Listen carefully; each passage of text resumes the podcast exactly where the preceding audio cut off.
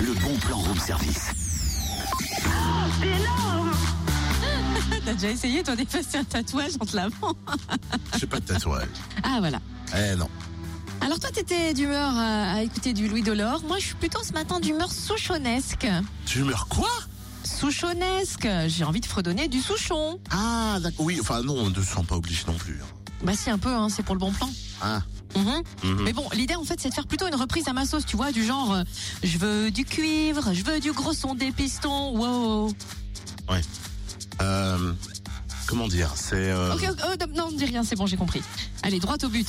Entrons dans le vif du sujet, ce sera ah, mieux. c'est mieux, c'est exactement ça. Direction donc le conservatoire à Chalon-sur-Saône pour découvrir l'exposition Une expo dans le vent, un voyage dans le temps. Une exposition itinérante consacrée à une centaine de cuivres anciens restaurés.